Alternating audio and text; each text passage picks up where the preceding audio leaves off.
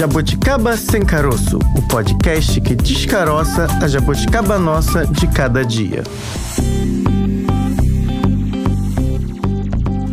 Olá, jabuticabers! Sejam todos todas e todes muito bem-vindos, como sempre. A sexta-feira já está no modo on. E você, já planejou aí o que, que você vai fazer no final de semana? Francine Augusto, você já planejou? Com certeza, além de dormir bastante, ouvir, maratonar, seguir, compartilhar, retuitar o Jabuticaba Sem Caroço, vou acompanhar um pouquinho de, talvez, dicas de rock, mas isso a gente vai falar depois. Não, a gente vai falar agora. Agora? É, agora. Ah, então tá bom. Sexta-feira a gente tá... que era depois. A gente não tá com tempo a perder, não. Não, deixe pra depois. É, não temos tempo a perder, já diria o rock. Não deixe nada pra depois, não deixe o tempo passar. Canto mal, né? Desculpa, ouvintes jabuticabers. É, é melhor você ficar como jornalista é, mesmo. tudo bem. Né? Vamos lá, bem. então. Se você que tá ouvindo a gente tá com uma vibe roqueira, porque a gente tá no meio do Rock em Rio, então você não pode perder a primeira entrevista de hoje. É pra você mesmo. Por que, Francine Augusto? Todos tentam falar que não, o rock não, não tá bombando tanto, a onda agora é outra, é o funk, é o sertanejo. Tentam pregar que ele morreu, mas o rock está vivo. Assim como Raul Seixas. Toca Raul. Quem nunca ouviu Toca Raul? Né? Em qualquer lugar que você pode estar ali no centro de tradições nordestinas, o forró, comendo solto que alguém vai gritar no karaokê, toca Raul. O rock não morreu, Bárbara Pereira, e tem uma galera que fala nas redes sociais que não, tá, pra, tá vivíssimo. Eu sinto isso, nas veias. Tipo, Raul é tipo Elvis Presley, né? Eterno. Não é eterno, não morreu. E aí a galera fala, ó, viu o Raul outro dia na esquina, vi por ali. Não, Eu- esse aí é o Michael Jackson. Não é? Não morreu Eu fui também. num show de homenagem ao Raul, no Circo Voador aqui no Rio de Janeiro, e eu vi um monte de Raul. Meu Era Deus. um monte de gente igualzinho ao Raul, uns jovens assim meio barbados e tal. Ah, é legal, é uma forma de homenagear o seu Em cada ídolo, esquina né? um Raul. Em cada esquina um Raul. Pois é, como você mesma disse, o rock não morreu. Tem uma galera aí falando disso nas redes sociais, de como o rock de ontem, de hoje e o que pode vir aí ainda bomba nos ouvidos de muita gente aqui no Brasil, lá fora. O nosso primeiro convidado tá nesse time aí, de quem coloca o rock no modo on nas redes sociais. Fran, só no Instagram ele tem mais de 160 mil seguidores. Isso mostra aí que o rock é isso, tá vivo mesmo. Né, e quase um milhão, se a gente for falar do Facebook também. Ele tá à frente do maior portal de rock do país. É muito assunto pra contar, compartilhar. Ele tem site, as redes sociais, vários projetos. Vamos nosso primeiro entrevistado do dia, roqueiro. Roqueiro raiz, hoje é dia de rock bebê. Jabuticaba tá on. Para o nosso bate-papo agora, chamaremos um cara que sabe tudo de rock. Botei a responsabilidade lá em cima. Nosso bate-papo é com o Eric França, que é responsável, nada mais, nada menos, do que o maior portal de rock do país. É muita coisa, hein, Eric? Seja bem-vindo ao nosso podcast. Oi, Francine, tudo bem? O Tudo. prazer é todo meu de estar aqui e eu tô muito feliz por estar aqui hoje com vocês. É, vamos falar de rock. Hoje é dia de rock, né, bebê? Sexta-feira é dia de rock. Agora, Eric, Ah, todo dia a dia, né? Ah, é verdade. Pra quem gosta, todo dia é dia de rock. Queria que você falasse um pouco da sua história, como você teve a ideia, né, de fazer esse portal que a galera adora, compartilha, bomba, curte. Vamos por partes. Da onde surgiu? Assim, deduzo que você gosta muito de rock, né? Ah, eu sempre gostei muito, né? Eu desde criança eu ouvi muito rock. Eu comecei com de pequeno assim, meu pai colocava pra tocar Elvis, Eric Clapton, umas músicas assim. E aí com uns 10 anos eu conheci o Metallica e o Linkin Park.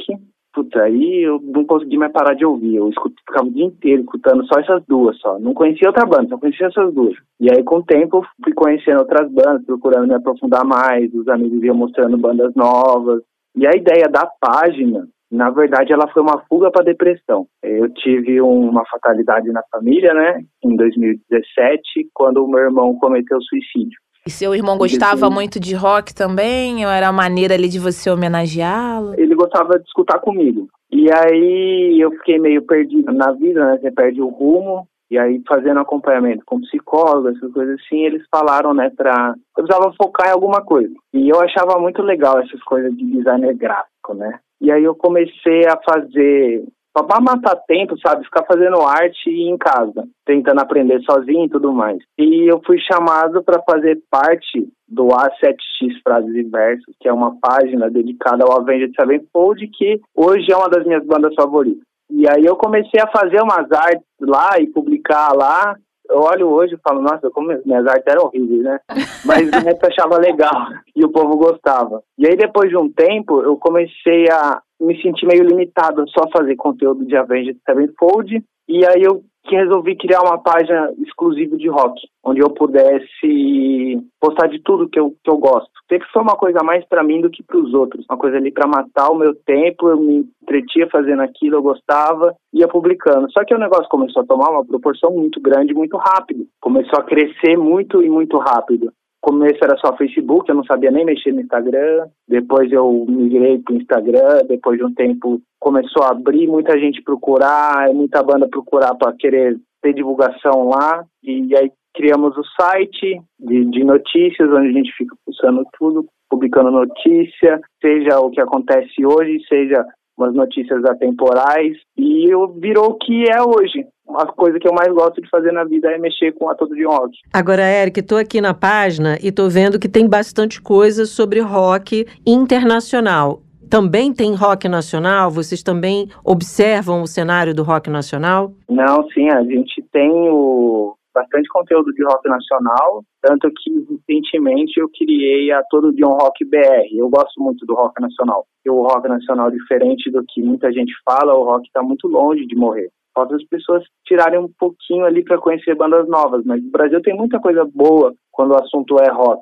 E aí a gente até tem um projeto né, que é com a Autoral Brasil da Kiss FM, a Verso Musical e a Rock Eterno, onde a gente tem um projeto hoje que é exclusivamente para ajudar a fazer um apoio, um incentivo às bandas autorais que hoje não são tão conhecidas e precisam de mais visibilidade. Mas eu sou, eu amo o rock nacional. Amamos. E como você é, recebe, né, esse retorno? Eu vejo aqui toda a publicação, obviamente o pessoal comenta, curte muito. Tenho amigos que gostam gostam bastante de rock também falam, poxa, às vezes é muito nichado, né, a internet, mas não tem muito conteúdo bacana. Como é que é esse retorno? Você também, de alguma maneira, inspira quem também quer trabalhar com isso, traba gosta de rock, quer compartilhar? É, tem muita gente que gosta e a gente e eu tô sempre ajudando, incentivando todo mundo. Pessoas que criam novas páginas, eu ajudo elas a crescer pessoas que têm banda. Eu já vi banda que eu divulguei, por exemplo,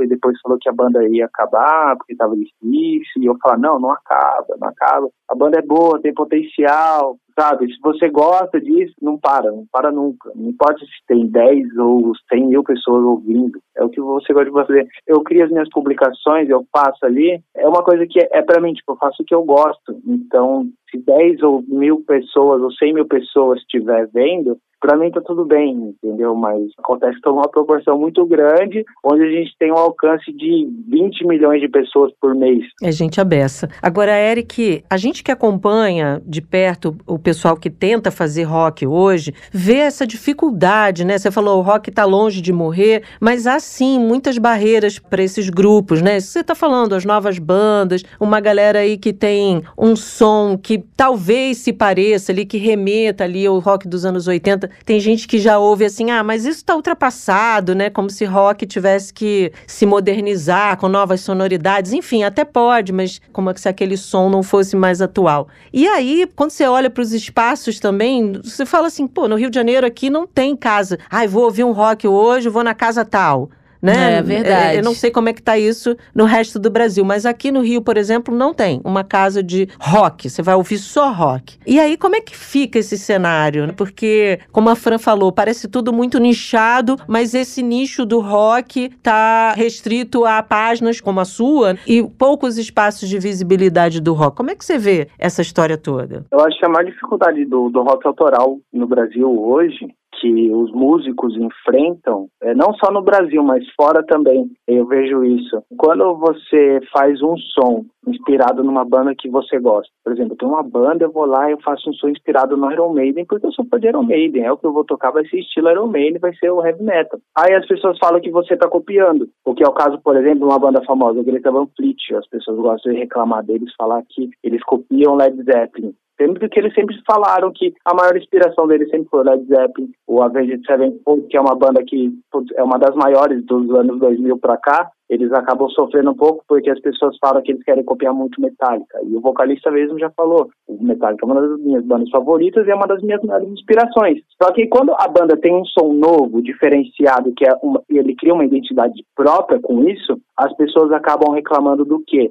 Ah, isso não é rock. Não tem nada a ver com o que eu escuto. Essa é a dificuldade. Eu acho que as, as pessoas têm que abrir um pouco mais a cabeça para novas músicas. Os clássicos nunca vão deixar de existir, os clássicos nunca vão deixar de ser clássicos. As pessoas escutavam Starway to Heaven do Led Zeppelin nos anos 70, né? E vão continuar escutando até os próximos 2070. Não vai parar, mas a gente sempre pode abrir espaço para poder escutar uma coisa nova eu acho que as casas, principalmente, né, os bares, restaurantes e casas de show, tem que dar mais oportunidade para essa galera. E eu acho que as bandas que correm atrás do sonho de ser reconhecido, elas têm que trabalhar muito, mas elas não podem desistir, não pode parar. Não é porque está fazendo um show por mês, um show a cada dois meses está conseguindo fechar. Não para, não desiste, não para de fazer coisa nova, não para de publicar. Não para nunca. Não pode parar. É, eu acho que acreditar também, né, nisso que você faz. Foi o que você ali procurou, né, esse momento ali consigo, veio de uma situação complicada familiar, fez aquilo para você que acabou gerando esses frutos aí. Você tem o retorno da galera. Eu acho que é acreditar no seu trabalho. Eu gostei quando você falou aqui no começo da entrevista. Não, eu fiz para mim. Acaba tendo ali um retorno bacana, mas eu faço para mim, para me divertir. Eu acho que a galera que talvez quer fazer uma banda e já quer um sucesso imediato, ou seja qual for o trabalho, envolvido com rock ou não, você também tem que ter aquele tempo ali para ter as coisas com calma. Talvez você não valorize tanto se for um sucesso assim astronômico. Eu acho que um passo de cada vez e vejo que seus passos estão cada vez maiores porque você tem o Instagram, tem tem a galera do Facebook, tem o portal, então lá tem as notícias no site, tem loja com roupa. Menino, como é que você faz tudo isso? Você tem uma equipe grande, né? Na verdade, não. Na verdade, Caramba. não tenho.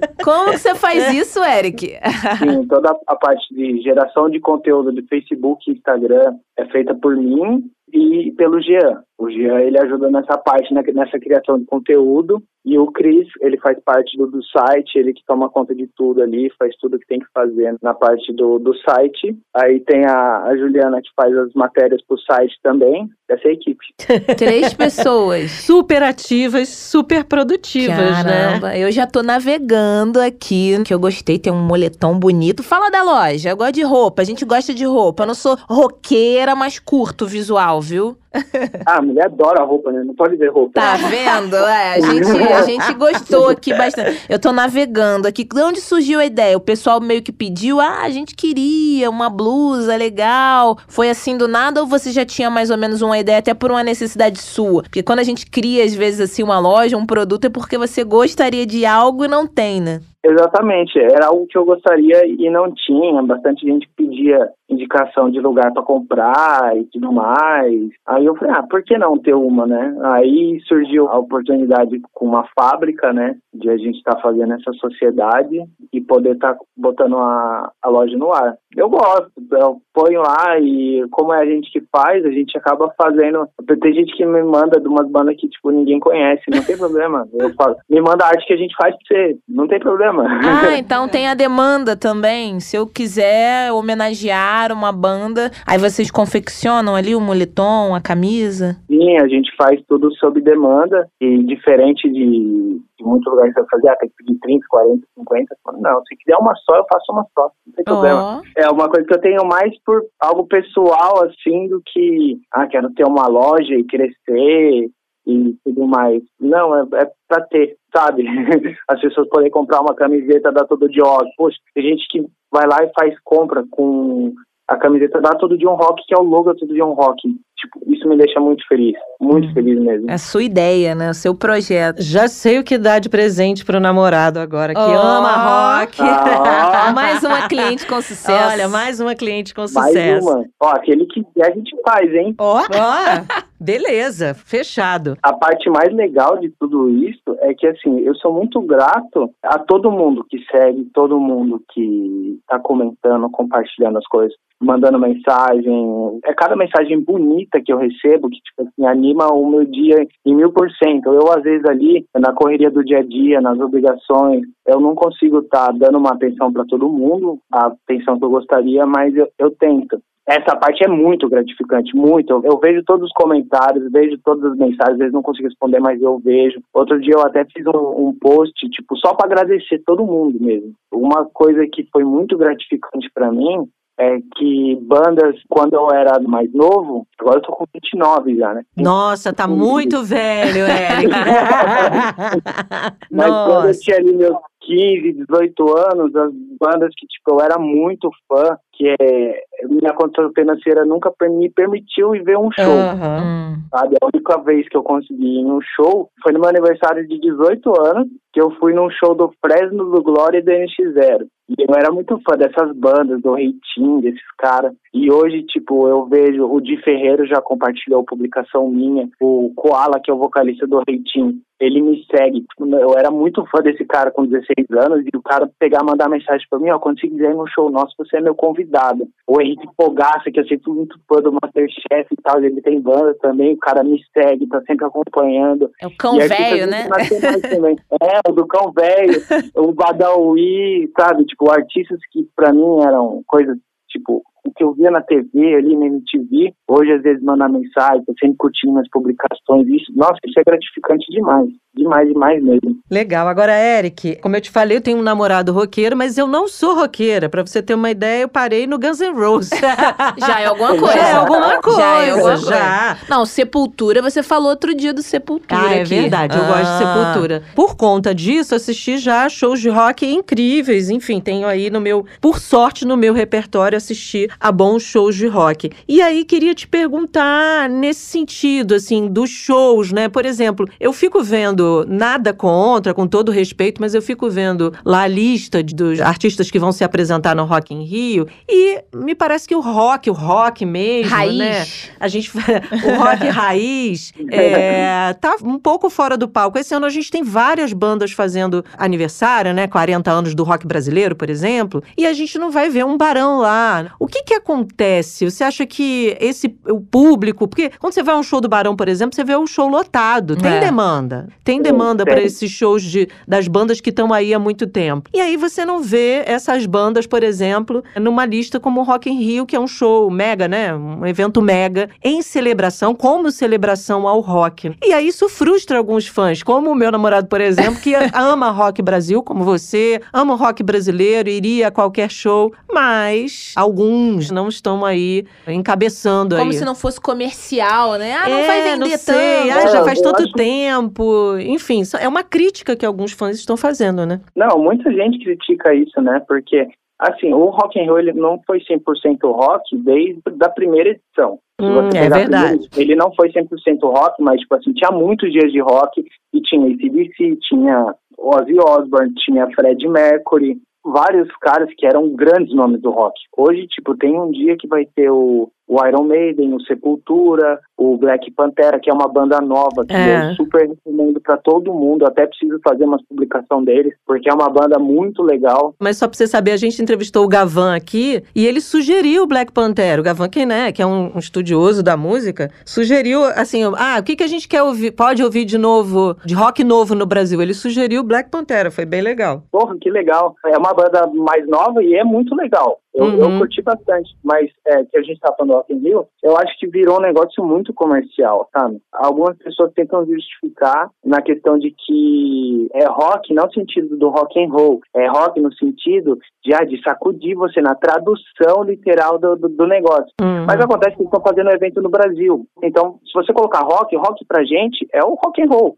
Uhum. Seja anos 60, 80, 80, 2000, independente. O nome já, já tá fora. Mas é claro que o rock tem, tem demanda. Eu fui. Essa foi uma das maiores honras que eu tive na minha vida já também. Que foi o show do Metallica, e que teve agora em, no Morumbi. É uma, foi a primeira banda assim, que eu tive um, um contato forte com o rock mesmo, e eu fui convidado para ir no show do Metallica, Oh. pela produção do Metallica. Putz, isso foi, foi sensacional. Realmente. E tinha 80 mil pessoas. 80 mil pessoas dentro de um estádio para ver uma banda. Entendeu? Então tem demanda. Você pega os outros shows que tem em São Paulo, todos lotam. Agora tá tendo o Iron Maiden no, no Brasil e todos os shows lotam. O show de Curitiba estava lotado. O de Ribeirão Preto, que é uma cidade do interior de São Paulo, estava lotado de gente. Tinha muita gente. Então não falta demanda pro rock. Falta eles traziam um pouco mais. Mas graças a Deus agora o Knot Fest está no Brasil, né? Que vai ter agora a primeira edição em dezembro. O dono lá, né, do, do Knot Fest é o Slipknot.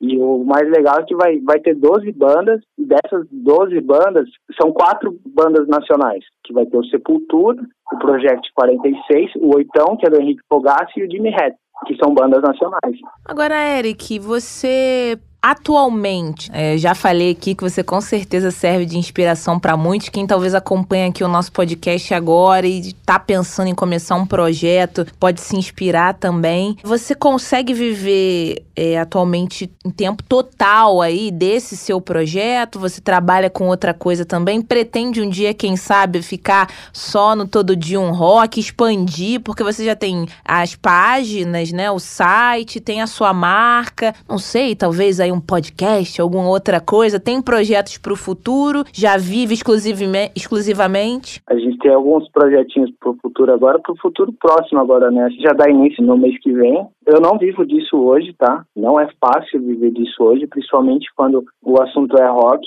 É difícil, é um público muito específico, né? Para você ter uma quantidade legal de seguidores e tudo mais aqui dentro do Brasil. A gente tem números altos, graças a Deus, né? Estamos com 800 mil seguidores no Facebook e 164 mil no Instagram e tem uma média de um milhão de acessos no site, mas não é fácil. Então, se, alguém também pretende fazer isso, uma coisa que você vai ter que ter é dedicação. Você vai ter que se dedicar muito, porque vai ter sua vida pessoal, sua vida profissional e ainda está iniciando nisso. Então, tem, você vê, eu tenho que trabalhar, eu tenho que fazer minhas coisas em casa e eu tenho que gerar todo um conteúdo todos os dias para estar tá alimentando o site, para estar tá alimentando a página, para estar tá alimentando o Instagram. E tem que ouvir rock. Tem que ouvir música. Senão, Pra né? ficar atualizado, Não né? dá pra ficar botando a música ali e trabalhando aqui. Tem que parar, ouvir, internalizar a música. Senão não é música, é É. entretenimento ali tocando, né? E você tem que ter a cabeça aberta também, porque Sim. sempre tá ouvindo coisa nova.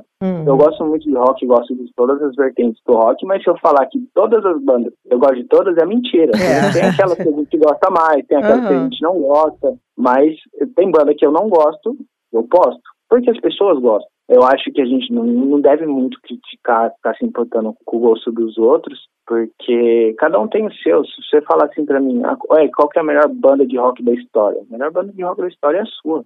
Ó. É. falar qual que é a ba- melhor banda de rock do mundo. Pra você pode ser o Queen, pra mim pode ser o Metallica, pro fulano pode ser o Calcinha Preta, independente. É, é verdade. Independente. É, o- cada um tem seu gosto. O rock diferente de outros gêneros musicais. Você pega o sertanejo. Tem o sertanejo raiz, tem o sertanejo universitário, pagode é pagode, samba é samba. Rock não, é muita vertente dentro do próprio rock. Tem o Uhum. metal, tem o thrash metal, tem o heavy metal, tem o new metal, tem, tem vários tipos, que são para vários tipos de, de- de gostos. Uma população gigante que gosta de rock. Tem gente que gosta do grunge, tem gente que não gosta, tem gente que só escuta metal. Então a gente tem que ser aberto, estar ouvindo tudo, poder estar conhecendo e perder menos tempo criticando e mais tempo apreciando o que a gente gosta. É muita gente pra agradar, né? É. É muita gente. Pra gente poder fechar aqui, só queria te perguntar: a gente não precisa falar do que você não gosta. Do que, que você tá gostando ultimamente aqui no Brasil? Do Brasil, É, do Brasil. Do internacional, tá- a gente já viu aí tudo que você apontou, né? Metallica, Sepultura, enfim, a outra banda que você falou que eu acabei não guardando o nome, eu não conheço. vai tocar o Jimmy Hatt Ó. e o Oitão, que é do Henrique Fogassi e o Project 46. Vou ouvir pra poder me atualizar. Mas e Brasil? O que, que você tá escutando? Além de Ó, Brasil. Black Pantera. Além do Black Pantera, eu tô escutando bastante Oitão. Os clássicos, né, do, do rock nacional eu escuto muito. Eu escuto Uhum. muito CPM 22, eu escuto muito Detonautas. Capitão Inicial eu escuto bastante. Dessas mais novas, eu gosto muito do Projeto 46. Eu acho a banda deles bem legal. O Black Pantera, né, que, que a gente já falou. O Oitão, eu gosto do estilo de música da banda do- dos caras, do, do, do Henrique Fogaça. E o Jimmy Hatch eu gosto, porque eu, eu sou muito fã do Jimmy Long. E todas as bandas dele eu gosto. Matanza, Jimmy Hatch, o Matanza Ritual agora que, que ele tá. E, e, inclusive esses dias ele começou a me seguir. Nossa, você não tem noção, eu tirei print e comecei a mandar todos os meus amigos. Olha só quem começou a me seguir. cara. Emocionado, né? Sim. Mano, todo emocionado. Nessa tua lista dos antigos aí só faltou Plebe Hood, hein? Não sei, Ó. melhor você não falar assim. Ih, aí, aí. Larry Hood eu gosto. Exigente, Ai. exigente. E ó, outro dia, por um acaso, eu fui no, no com o pessoal da Autoral Brasil né, e a gente marcou de sair à noite e encontrei o pessoal da Plebe Hood. você Tá acredita? vendo? Não Ó. foi Encontrei o acaso. Plebe Não foi acaso. Hood. Eu olhei assim, ele do meu lado, tipo, tinha quase ninguém ali no bar. E eu fiquei, caramba, Será? cara. Aí a minha mulher tava junto, ela já fala mais, né? Aí ela, você não é o da Brady Hood? Aí ele, sou eu mesmo. E eu, Ó. nossa, que da hora. Às vezes a gente vê na frente ali, vê, e quando vê na TV, a gente acaba não reconhecendo É, isso, fica né? diferente, né? Será que é mesmo? Não sei, viu?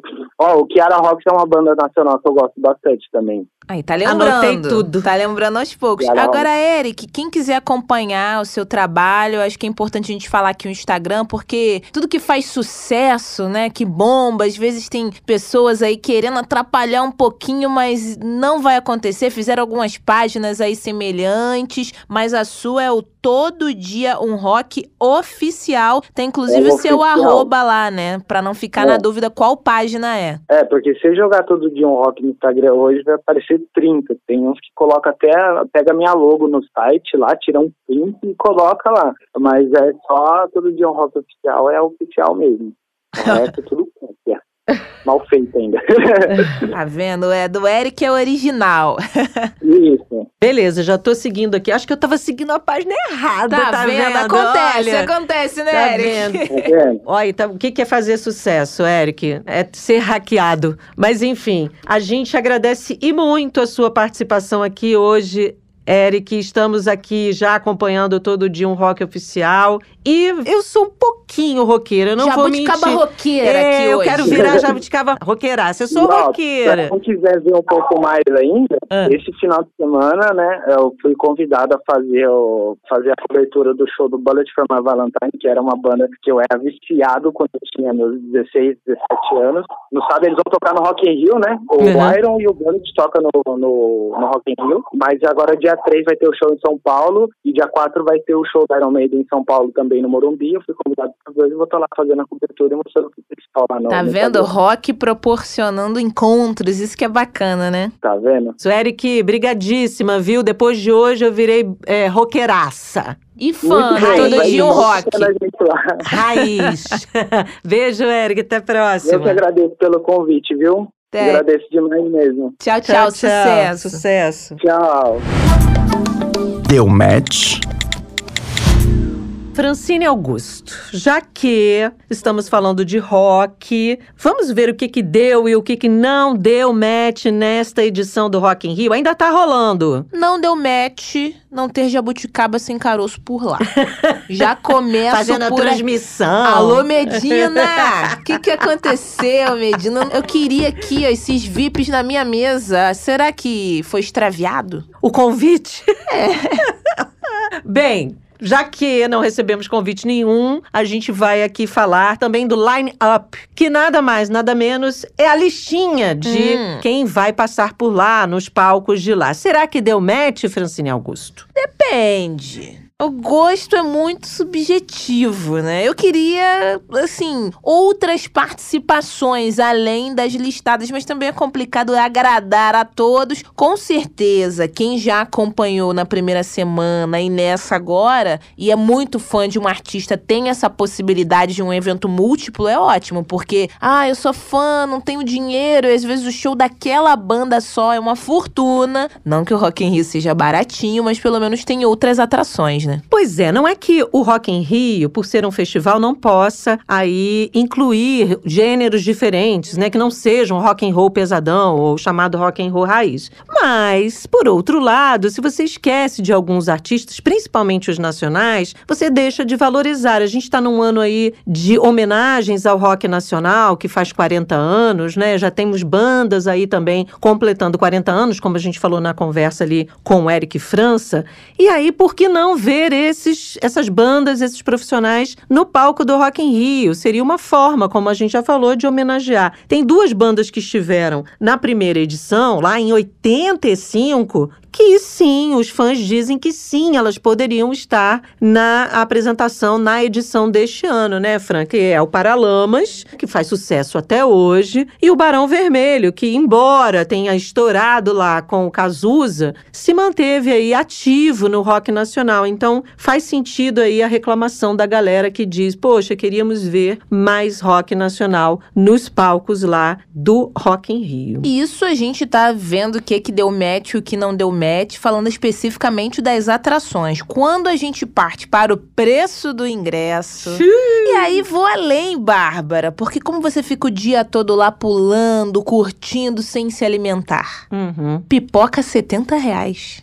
Deve ser um milho de outro mundo. É um milho roqueiro. Ele vai pulando, você vai pulando atrás dele. 70 reais uma pipoca, Bárbara Pereira. Como é igual que tu tá aquela. sa- como é que tu tá sabendo disso se nem foi? Eu tu tô não foi nem sabendo, convidada. Mas isso a gente fica sabendo, A gente né? apura, a Nas gente é redes jornalista, sociais, né? a gente. Aquela pipoca de uma rede de cinema clássica. 70 pratas. De 25 a 70. Os veganos se deram bem, assim, porque tem uma coxinha de jaque de espinafre, eu achei até barato.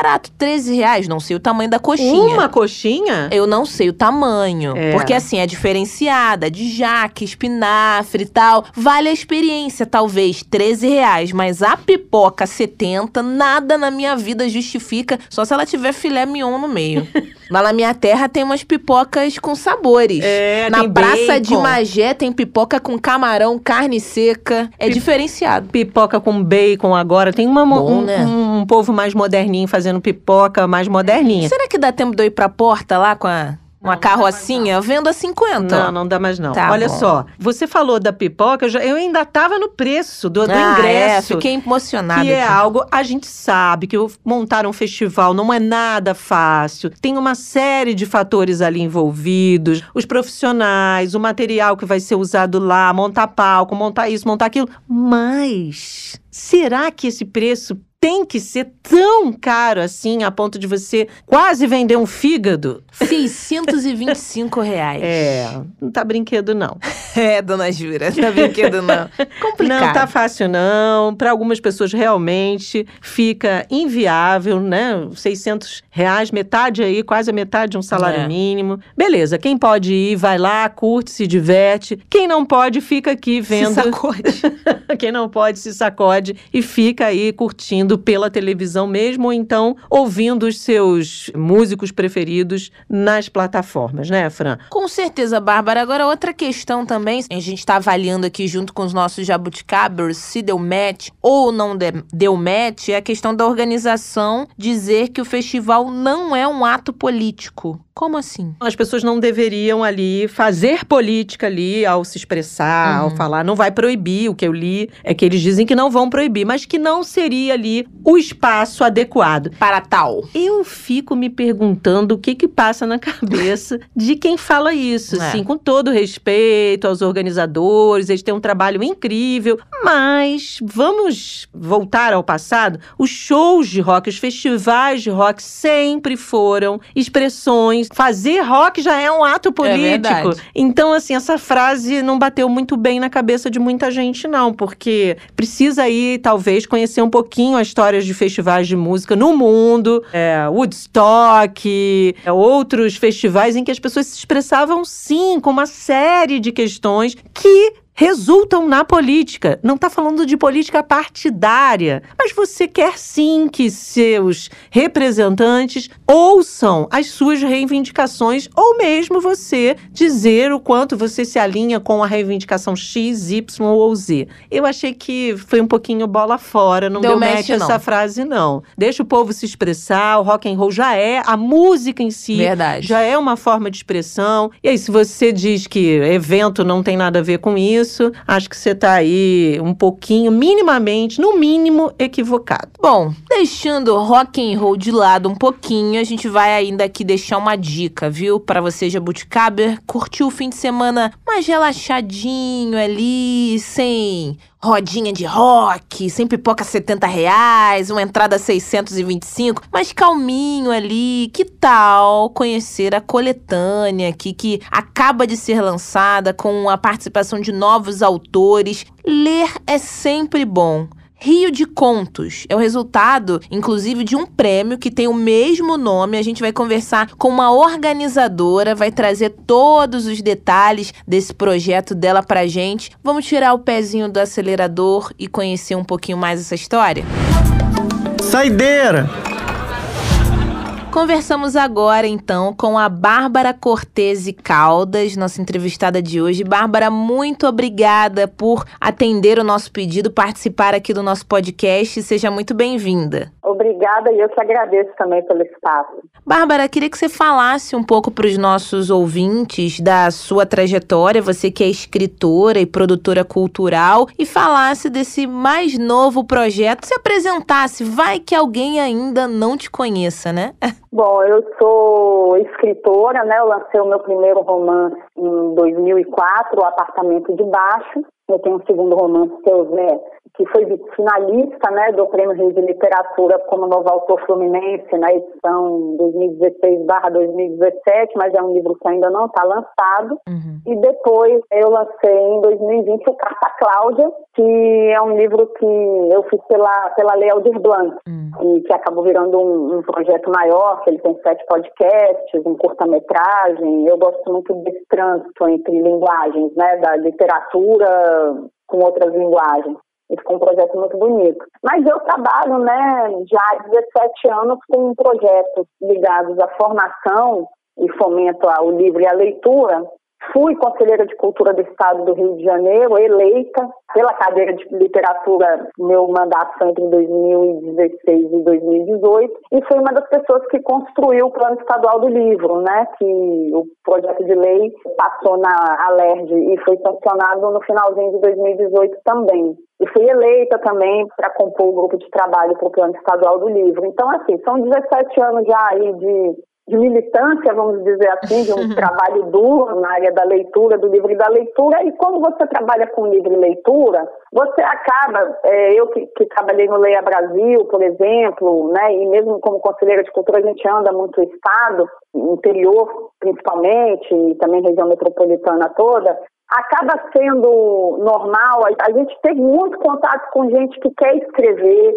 ou que já escreve é. e que não sabe né, o que fazer. Eu acho que a literatura é um dos caminhos assim mais tortuosos, né? Porque a gente vive num país em que se lê pouco. Sim. E que o ato da leitura, né, ele anda virando cada vez mais um luxo no sentido das pessoas se darem o tempo, né, para a quietude, né, que a leitura necessita, né? E a gente sempre bombardeado aí com internet, não sei o Netflix da vida, enfim, é tudo muito mais fácil num clique. Desde 2016, eu já comecei a estruturar um projeto relacionado a gente trabalhar com formação de escritores, ou então com dar oportunidade, né, fomento é, e oportunidades aos escritores, muita gente pelo interior. Eu sou uma pessoa que, que vim do interior da Bahia, então eu morei no interior da Bahia na década de 80, 90, ou seja, não tinha internet, não tinha nada. Eu morava 11 horas da capital, então você imagina, né? Então eu sei o que é assim, eu sempre fico muito sensibilizada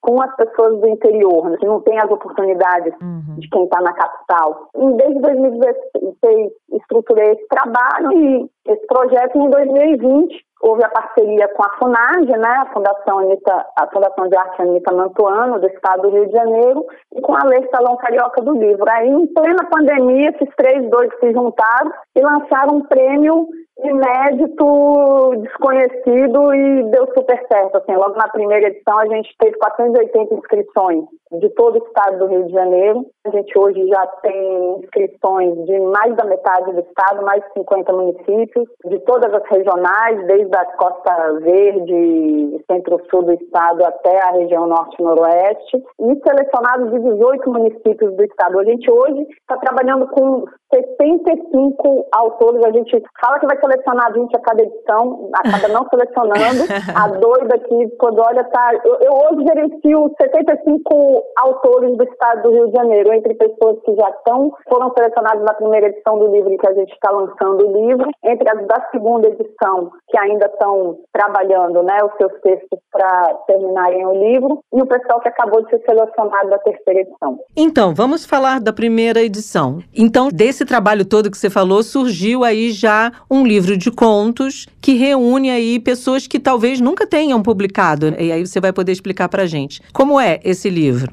A gente tem um, um, grupo de selecionados bem heterogêneo. Tem gente que já publicou, mas que já publicou por pequena editora e ainda não teve grandes oportunidades no mercado editorial. Uhum. Até gente que nunca publicou nada né? Uhum. E a gente tem gente que, enquanto estava no processo com a gente, lançou um romance por uma editora pequena também, uhum. né? Então, como você fala por aí, tem de um tudo, assim, né? Tem, tem gente de 20 e poucos anos, tem gente de 80, tem gente vinda de comunidade, tem gente da, dos metros quadrados mais caros do Rio de Janeiro né? Tem trans, tem equilíbrio entre homens e mulheres, tem gente do interior, tem gente da Baixada, de Niterói. É muito legal. E assim, gente que também não é nascida no estado do Rio de Janeiro, né? De outros estados, né? Tem, tem amazonense, tem cearense. A exigência do prêmio é ser ser radicado no estado do Rio, né? Não ser nascido. Sim. Então, nessa primeira leva, a gente tem cearense,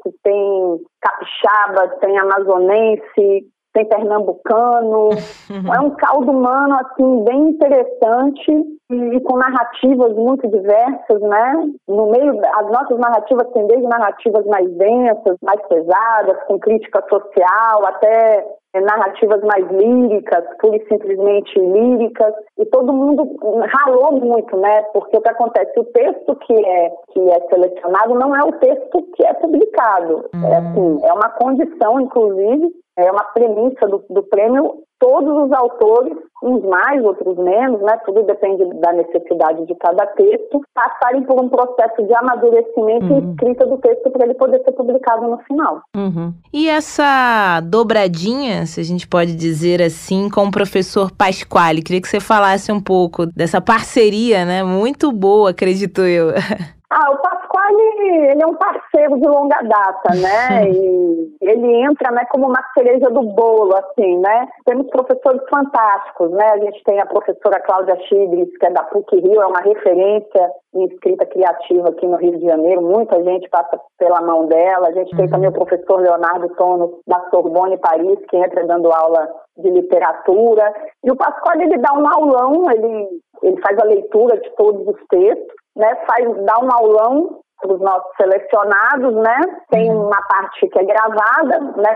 Como todos os cursos que a gente dá no prêmio, né? Uhum. E tem uma parte que é ao vivo, né? Então o Pascoal é uma cerejaça do bolo que a gente coloca ali.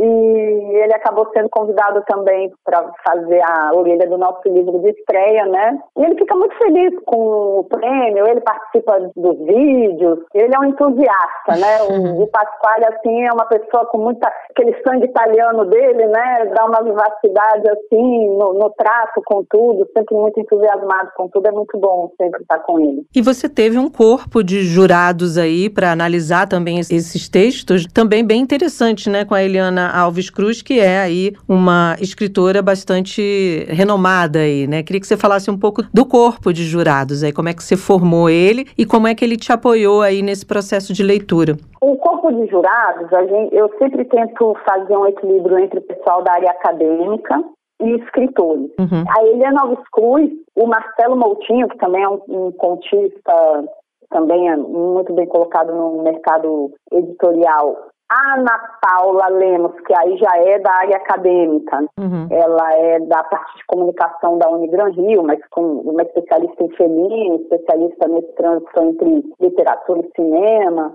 E a Alemota, que a área dela já é microconto, são os nossos veteranos, né? São os jurados que estão desde a primeira edição, primeira, segunda, terceira edição. Atualmente, o Leonardo Tornos, nessa última edição, ele foi jurado na primeira e na segunda, mas aí agora ele estava de férias quando a gente lançou a seleção para a terceira edição. Quem entrou no lugar dele foi a Mariana Filgueira, que é professora na UFRJ, mas também é uma pessoa que é jornalista, uhum. era jornalista, foi durante muito tempo jornalista na área de literatura, no segundo caderno do Globo, é roteirista do, do Gregório do Vivier lá no programa dele, Greg News. E a Cláudia Chigre acabou entrando como também uma jurada natural né, do prêmio, já que ela que faz também todo o trabalho de dar o curso de escrita criativa para o pessoal, é importante também ela participar da escolha dos textos. É um timaço, assim, de respeito. e a Eliana, né, você já, já apresentou, né? Então, assim, é uma escritora agora que está entre os nomes mais importantes da literatura contemporânea brasileira, né? Sim. Então, assim, eu tenho muito orgulho do, dos nossos jurados eu sei que eu dou uma batata quente para eles, né? Porque é cheio de exigência, né? Tem que ter gente do interior, tem que ter equilíbrio entre homens e mulheres, tem que ter narrativa LGBTQIA+, é assim, Sim. são 20 textos, não é um para dizer que teve um, uhum. entendeu? Sim. Ah, não é uma narrativa negra para dizer que teve uma. Né? A gente tem realmente assim um número expressivo, tanto de mulheres né? Porque as mulheres sempre foram minoria no mercado literário, Sim. uma minoria mesmo. Uhum. Se fosse só no mercado literário, estava bom também, né? Mas enfim, é. as mulheres no mercado em geral são minoria e o mercado literário ele sempre demonstrou isso muito. Então a gente tem que ter sim esse. Então eu dou uma batata quente para eles, né? tipo, olha, tem que escolher, mas tem que escolher assim, de resto eu não me meto. tem que ter interior, tem que ter Baixada Fluminense, tem que ter ali São Gonçalo, Niterói, Itaboraí, tem que ter um número expressivo, né, de preferência um equilíbrio entre brancos e negros selecionados, entre homens e mulheres. A gente teve dois trans selecionados na primeira edição, na, na segunda não tivemos nenhum trans, na terceira tivemos dois trans novamente. Então a gente trabalha, faz a lição de casa direitinho e mostra serviço. Mas tinha que ter uma temática específica ou não? Era aberto, era livre? Não, livre, livre, livre. A gente só coloca um limite de páginas, né, para não ter muita discrepância uhum. entre o tamanho de um texto para o outro. Uhum. E também para facilitar o trabalho do jurado. Então a gente coloca o limite de 10 laudos. Eu acho engraçado que, que a gente tem um espaço ali na inscrição o pessoal dar sugestão, mandar alguma mensagem, enfim, eu espaço livre para a pessoa escrever o que quiser, né? E vira e mexe, às vezes tem alguma sugestão de falar, ah, por que, que não bota tema tal? Eu acho que o que é justamente a coisa mais linda desse livro é ele ter tanta diversidade de temas, Sim, é. ele poder conduzir o, o, leitor por tantos espaços, por tantos caminhos, por tantas narrativas, que se a gente bota um tema, a gente limita, está né? cerceando, né? O espaço criativo das pessoas, realmente é completamente fora da diretriz do prêmio. Uhum. Agora, quem não está nesse conjunto, nesses 25 talentos, não precisa perder as esperanças, pode participar do próximo, quem sabe. É o primeiro de muitos esse livro? A gente já tem três livros garantidos, né? uhum. né? Porque a gente está lançando o primeiro, uhum. foi um lançamento que foi adiado por conta da Covid, porque a gente ia lançar na Ler e o Salão Carioca do Livro, que ia acontecer em, em abril de 2021, acabou acontecendo em maio de 2022, por conta da Covid.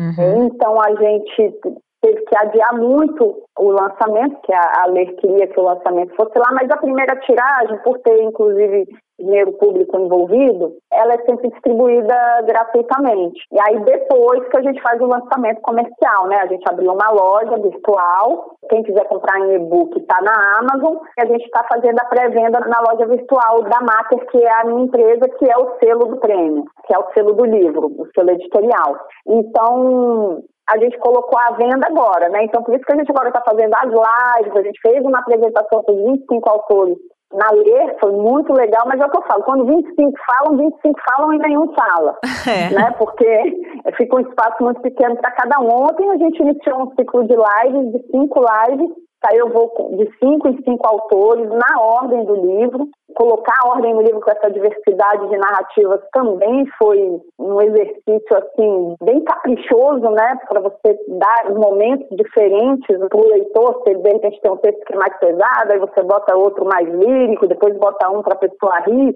depois bota outro para pensar. Enfim, você vai medindo o ritmo dessa leitura, dessa narrativa, é um quebra-cabeça difícil de fechar. E assim, nessa terceira edição, a gente teve gente selecionada que estava tentando pela terceira oh. vez. Então, assim, muita gente, assim, o que os jurados reclamam, por isso que a gente sempre acaba colocando mais, né? Que é difícil selecionar que cada um tem lá o seu número de finalistas, que aí todo, cada um, depois todos leem os finalistas. A queixa deles é que sempre é muito difícil selecionar só seis, por exemplo, né? fica muita gente boa de fora e depois desses finalistas a gente fica ali com o coração na mão de pegar um bloco de selecionados e deixar também outro pessoal de fora. Eu acho que o legal é continuar tentando. Esse cara aí de Niterói, o Zeca, eu falei, o cabra é persistente, tá lá. E, e eu que eu tô falando dele, mas a gente teve uns dois ou três selecionados nessa edição que estavam tentando pela terceira vez. Vale a pena tentar. Eu sempre falo, não ser selecionado não quer dizer nada, só quer dizer que é para continuar escrevendo e continuar tentando. É. Conta pra gente o que que o leitor encontra nessa edição, na primeira, né, que tá saindo agora. O primeiro, por exemplo, é um Passo com Azeitona, que é um, um texto do Fernando Nascimento, que é uma narrativa super intimista. A gente tem algumas narrativas que são mergulhos na infância, né? Então é um homem feito na sua cama, uma experiência que ele teve de ter que matar uma pata e ele carregou aquilo a vida inteira, da, da experiência dele quando criança, de se mostrar um homenzinho, de ter que matar e, e depenar e preparar a pata pela primeira vez. É um texto muito bonito, diga-se uhum. de passagem. Depois a gente tem a da Kissela Musi, que é a nossa representante de Nova Friburgo, Aliás, Nova Friburgo bomba no Prêmio Rio de Conto, sempre tem um número expressivo de selecionados, que é uma história que passa na época da independência do Brasil e, e que mostra a convivência forçada entre uma mulher escravizada e uma sinhá, vamos dizer assim, decadente. Então, são duas mulheres que têm que se suportar para sobreviverem no meio das mudanças históricas do Brasil. O Homem e Mulher, do Gustavo Cunha, nosso cidadão de Laranjeiras, uhum. fala da experiência de uma criança com um mundo onírico muito particular, às vezes até chamado de abobado pelos pais, mas da experiência dele numa férias. Que ele não fala que é paquetar, mas eu digo que é paquetar, porque eu olho o cenário e falo que é paquetar. Tem uma frase muito bonita quando ele fala que ele bota uma saia da mãe e se sente muito melhor usando aquela saia, alguma coisa assim. Então, é uma criança se descobrindo como gênero, como orientação sexual, enquanto passa férias em, em Paquetá. O Extinção já é um velório de um, um homem no velório da mulher que ele era o inquilino, mas que ele morava com ela. E ele vê que a família colocou ela meio vestida assim, toda como se fosse uma santarrona, né? E a mulher, na verdade, era uma mulher cheia de amantes, né? Que usava vermelhos e tal. E aí viu os filhos enterrando, fazendo aquele velório querendo trazer para a mãe para um personagem que não era. E assim vai, eu estou falando dos quatro primeiros textos, vocês já veem que, que não tem uma linha, né? Que, que bem diversificado, né? Total. É bem diversificado. Você já deu aí a dica, né, da versão digital, então são 208 páginas aí para se divertir, refletir, é, se emocionar. Eu acho que o bacana de fazer uma coletânea, né, e ter pessoas diferentes, convivências, personagens personalidades, gêneros distintos, é o que dá aí o, o frescor desse livro e que também surge o interesse, né, para o leitor. Às vezes, se você deixar para comprar um livro de determinado escritor, até financeiramente falando, você não vai conseguir. Então, em um só, tem 25 situações distintas, né? E assim, muitos deles, por exemplo, hoje a, a Kissela me falou que acabou de ganhar primeiro lugar no concurso de crônicas sobre futebol da, pela revista Placar, da editora Abril. Que legal. A crônica dela publicada, né? Um concurso que foi para o Brasil inteiro, ela tirou o primeiro lugar. Então, assim, a Dayana, por exemplo, que é de Macaé, já foi selecionada pela FLUP. Para uma das publicações deles, a Camila também, que é daqui do Rio, também selecionada. Então, todos eles também estão seguindo, têm tido seus talentos reconhecidos, não só pelo Prêmio Rio de Contos, mas também por outras premiações, por outras iniciativas de fomento ao livre a leitura. O que eu posso dizer, assim, puxando bem a brasa para minha sardinha, é que hoje, no estado do Rio de Janeiro, o Rio de Contos, e não é dizendo que a gente é melhor do que ninguém, não, mas hoje a, a ação mais efetiva de fomento à literatura produzida no estado do Rio de Janeiro é o Prêmio Rio de Contos. Uhum. Justamente por essa diversidade que a gente tem nas narrativas e no selecionado. E vou dizer que é uma coisa que não acontece também no resto do Brasil. O trabalho que a gente está fazendo é um trabalho árduo, é uma ralação, mas assim, é um trabalho inédito. Ele não tem em outro lugar do Brasil, que está do planeta, viu? Oh. Aí não sei, falar do planeta já é muito, mas no Brasil não tem um trabalho igual que o Prêmio de Contos está fazendo em termos de originalidade e de se manter, né? Por exemplo, se você for ver, essas pessoas foram selecionadas no final de 2020 a gente está em meados para final já de 2022 e a gente permanece com eles, né? Fazendo live. Então, assim, é um investimento sólido mesmo, dentro das nossas possibilidades que a gente faz na carreira dele. Eu fiquei empolgada, viu, Bárbara? Porque eu me arrisco de vez em quando a escrever alguma coisa, oh. mas a gente fica, eu imagino que você deve ouvir muito isso. Ah, não sei se eu escrevo. Tem gente que fala assim: o que eu escrevo é mesmo um conto? Talvez seja algo que eu possa participar de verdade, de fato.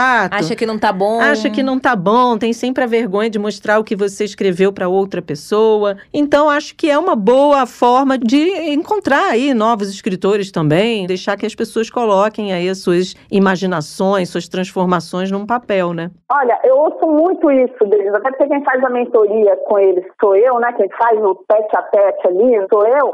Assim, muitos têm essa sensação, uhum. assim, de de não entender por que foi selecionado, de achar que tem gente muito melhor do que eles no grupo, entendeu? Uhum. E não é, não é verdade. O que é muito engraçado, assim, a gente que acompanha as inscrições, olha, tem desde, sei lá, da pessoa que é dona de casa, com ensino médio se inscrevendo, até roteirista da Rede Globo se inscrevendo. Tá uhum. vendo? A gente uhum. tem, entre os nossos selecionados da primeira edição, jornalistas com passagem lá Globo.com, não só com passagem, mas com cargos de chefia. Uhum. É, até gente que estava iniciando. Ontem, na live, inclusive, o Matheus, que faz parte dos nossos caçulinhas, ele mesmo falou assim: eu estava, era um dos primeiros contos que eu escrevia na vida tenho vontade de ser roteirista tal, mas quando eu olho as outras pessoas que foram selecionadas, fico até hoje sem entender porque que eu fui selecionado junto. Então, assim, essa sensação é muito engraçada, porque, na verdade, deixa para o público dizer, né? Sim, o primeiro público, o jurado, né? Mas o segundo público, depois é quem vai ler. Mas é isso. Imagino que até quem escreve já, já quem tem livro publicado, tem essa sensação, né? De será que o que eu estou escrevendo agora, alguém vai me dar um retorno legal sobre o que eu escrevi? Então, imagino para quem está no início e é assim mesmo, tem que colocar no papel e se arriscar. E no livro é muito engraçado,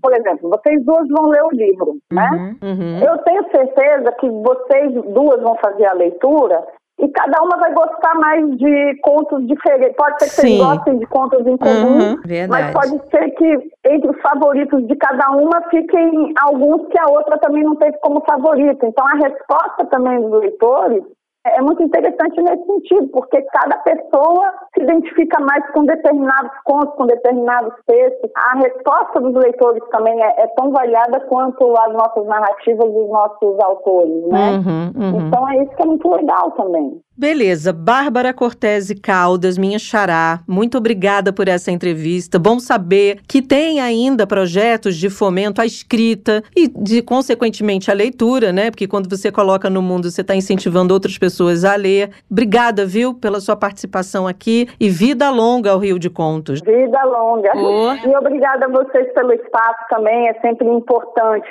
a literatura ter espaço, né? O livro ter espaço nas mídias, né? Sim. Uhum que eu falei, que ele sempre acaba sendo sufocado pelas mídias de consumo mais fácil, eu falo no sentido de tempo, né? Não que uma uhum. coisa seja melhor do que a outra, né? Mas no sentido de acesso, de tempo, acesso ao livro é sempre um pouco mais complicado. Então, é sempre muito importante a gente ter. O livro está em pré-venda, né? Vai ficar seis semanas em pré-venda, cinco semanas agora, que tem uma semana que a loja foi aberta www.materproducões, né, de materproduções.com.br. Estaremos lá acessaremos, compraremos, leremos e queremos você de volta em breve, viu, querida? Foi um prazer. Um prazer foi meu, viu? Muito obrigada. Um abraço, tchau, tchau. Tchau, tchau.